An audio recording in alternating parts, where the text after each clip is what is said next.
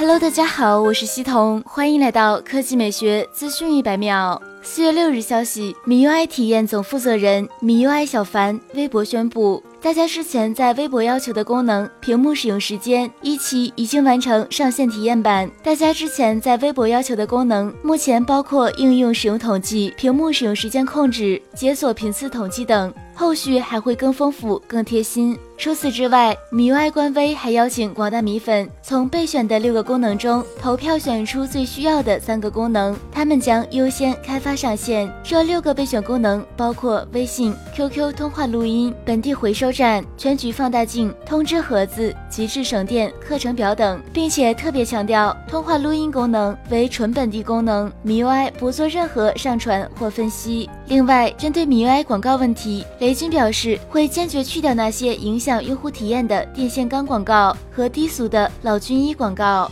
米 UI 体验总负责人表示，米 UI 将从本周起开展用户反馈大整治，在接下来的一两个月集中搞定一批大家反馈最多的问题，各部门会针对收集并按照反馈的用户数来优先处理。